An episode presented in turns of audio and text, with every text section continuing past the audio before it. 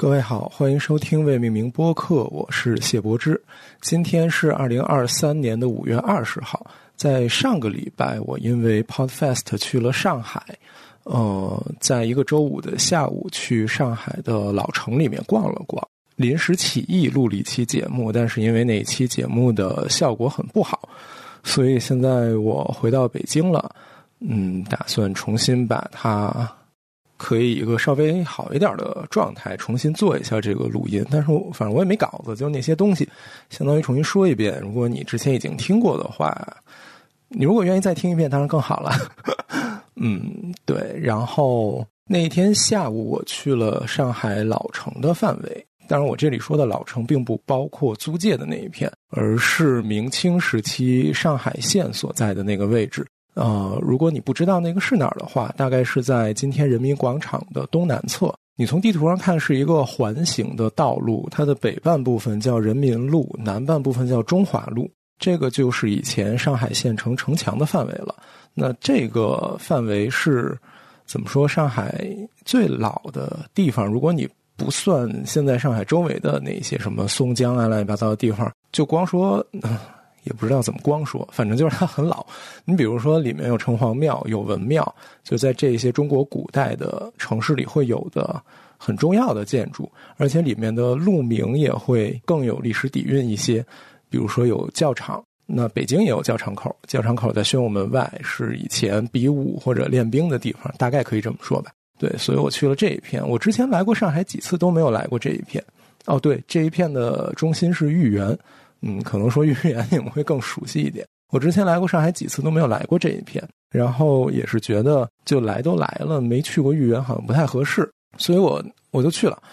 那去了之后，我被堵在豫园边上的九曲桥上，然后到门口的时候刚刚好四点钟，他们关门了，所以等于这次我去上海我也没去成豫园，所以没去成的话，我在周边乱逛嘛。当然本来我。想的是从豫园出来之后再逛，那没去成的话，刚好我有更多的时间去逛这一片。怎么说呢？和我想象的一样的，就是确实从地图上看，这一片就是那种黄色、土黄色、橘黄色的那些很小尺度的建筑。那我认为这就是以前的建筑。当然来了之后发现，确实他们也是以前的建筑，很大的几片。嗯，这个。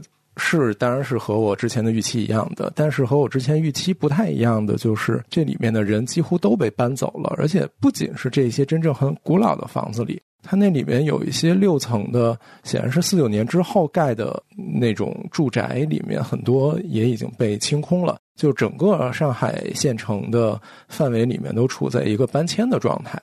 这么大规模的搬迁，我其实很久都没有见到了。其实二零一九年左右吧，当时我。一个朋友带我来老西门那个地方吃东西，我当时就很惊讶，在这么核心的一个地方会有那么大的建设。当时周围在盖玻璃大楼，然后这次来了，发现就是上海的这个搬迁是我在北京很久都没有见到的。我不能说北京现在没有，你比如说两广路也有一些怎么说新建的建筑、公共建筑或者政府的建筑。然后中轴线两侧其实前一阵儿也拆掉了一些，但都是比较小范围的。这个规模确实令我很震惊，就是让我很想录这一期节目的点。一个很重要的原因是我沿着城隍庙前面的那一条路往东走，那条路叫方帮中路，往东走走走，就看到两边的建筑是很怎么说比较惨的状态，因为人都搬走了。他们人搬走之后就用。砖或者水泥把门窗一层的门窗全都封起来了，所以你看到的就是一个特别特别惨的街道。但是在这么惨的一个街道里面，墙上画了很多的猫，非常非常多的猫。就是我觉得猫在今天也是一个有一些文化意义的符号。好，现在上网的年轻人没有几个人会说自己不喜欢猫。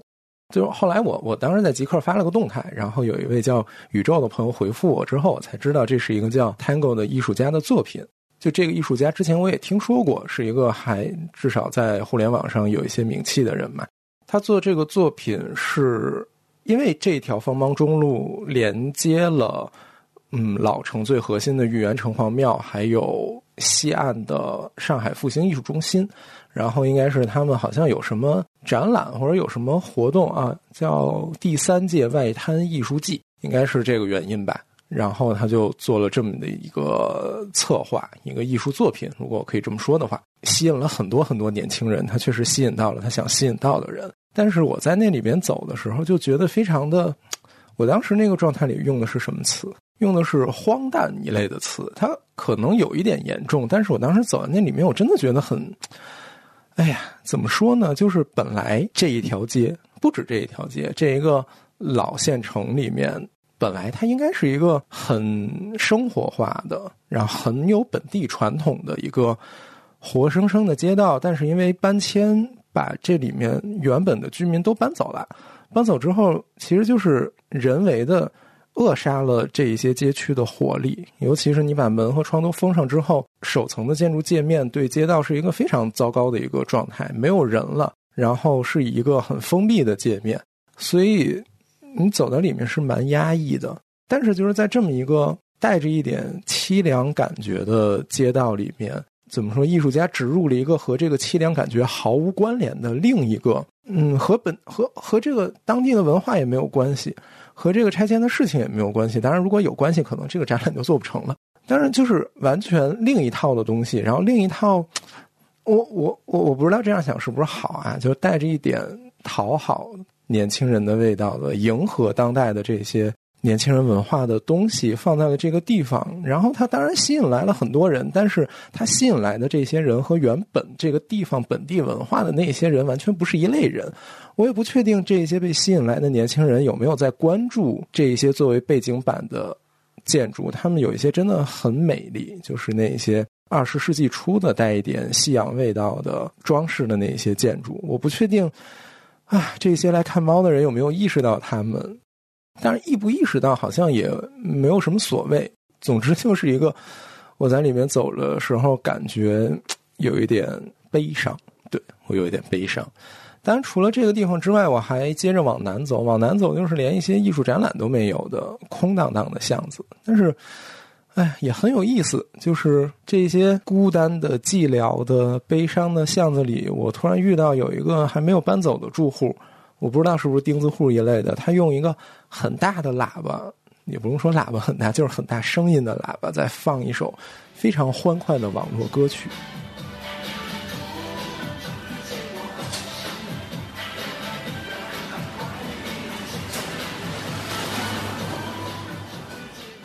所以就是那，我觉得那是我我在上海老城那个下午的整个的一个高光时刻，非常的有意思。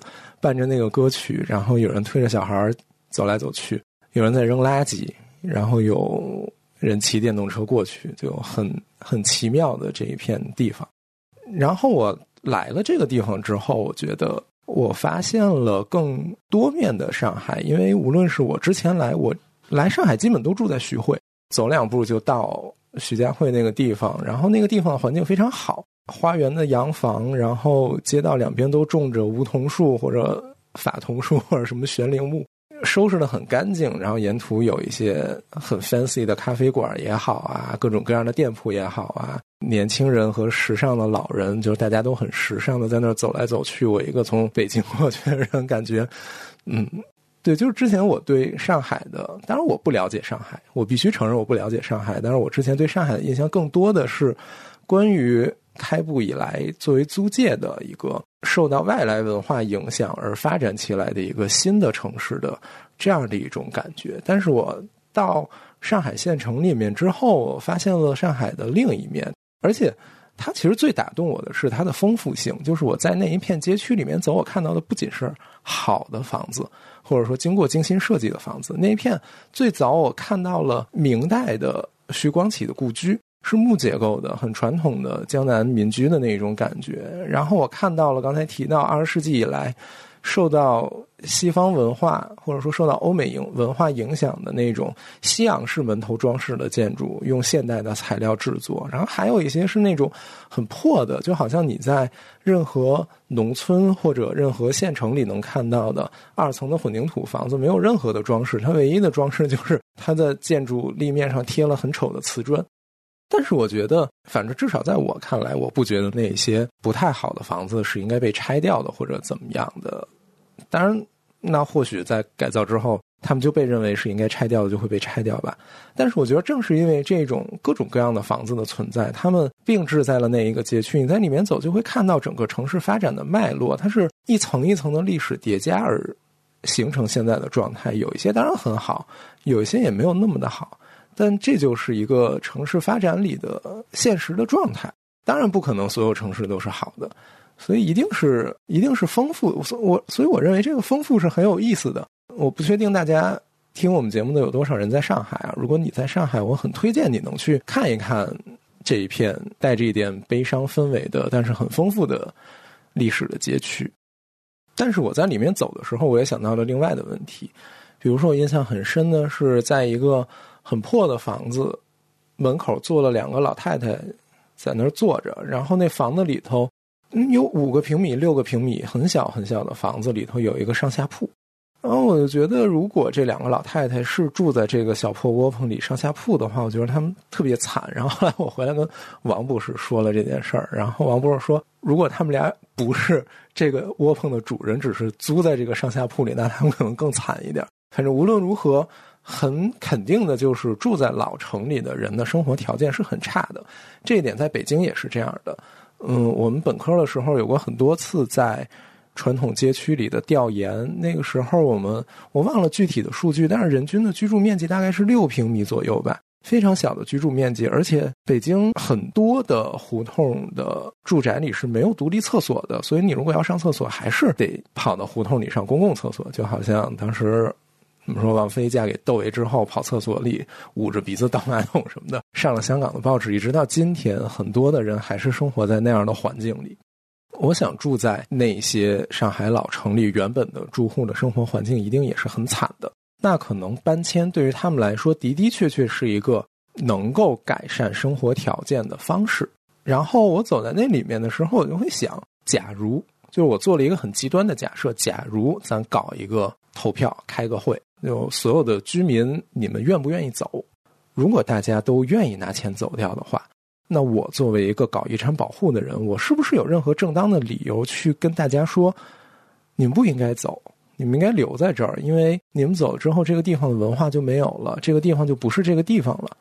我有没有资格这样说？我当然可以这样认为，我可以在我的脑子里这样认为。但是如果我希望把我的认为落到实际的话，我在里面走的时候感到的矛盾就是，我没有任何雄辩的理由。去认为我认为的东西就应该被大家接受，当然这是一个很极端的情况。因为后来我回北京之前去南通待了半天的时间。如果如果上海的朋友你们有兴趣的话，非常推荐你们周末到南通度个假。我对南通的印象非常好，是一个很干净的城市。然后它也是你在地图上看有一个老城被护城河包围着，它的中心是钟楼的广场。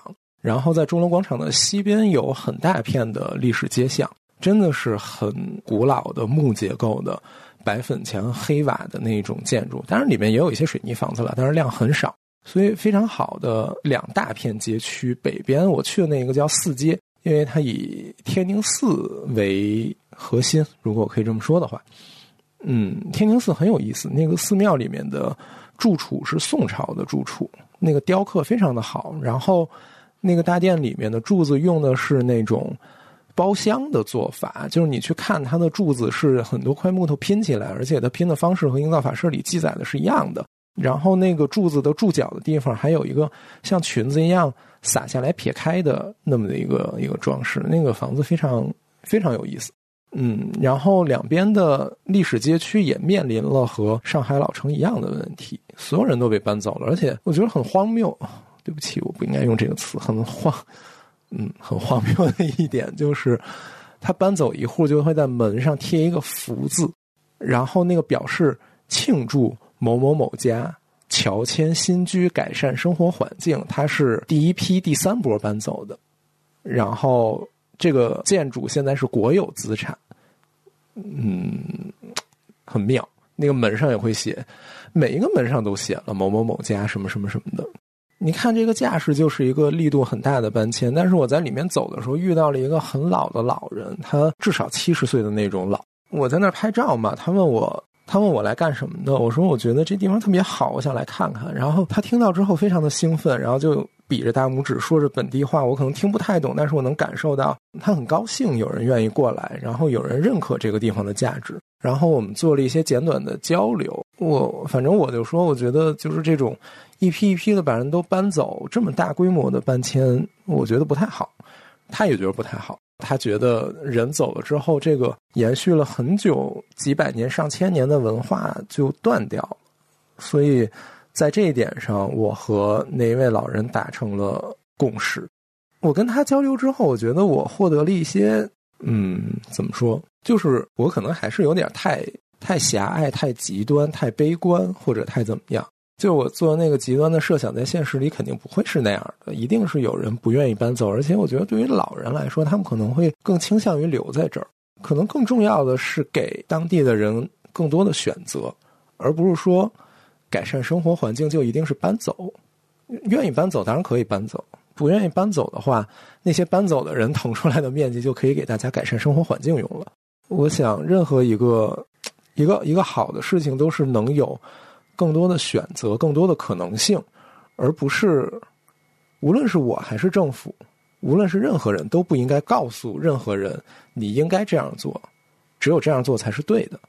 当然，其实这一点在很久之前，我跟我同学们聊天的时候，我们完全知道这一点。就是我们在聊一些女权话题的时候，关于大家有没有权利去做自己想要的选择，当时我们的共识。当然，对不起，我一个男的没什么资格说这个啊。但是当时我们的共识就是，大家可以有更多的选择。但是在历史街区的这一点，我在上海里走的时候，可能是因为那个情景太触动我了，所以我陷入到另一个极端里面去。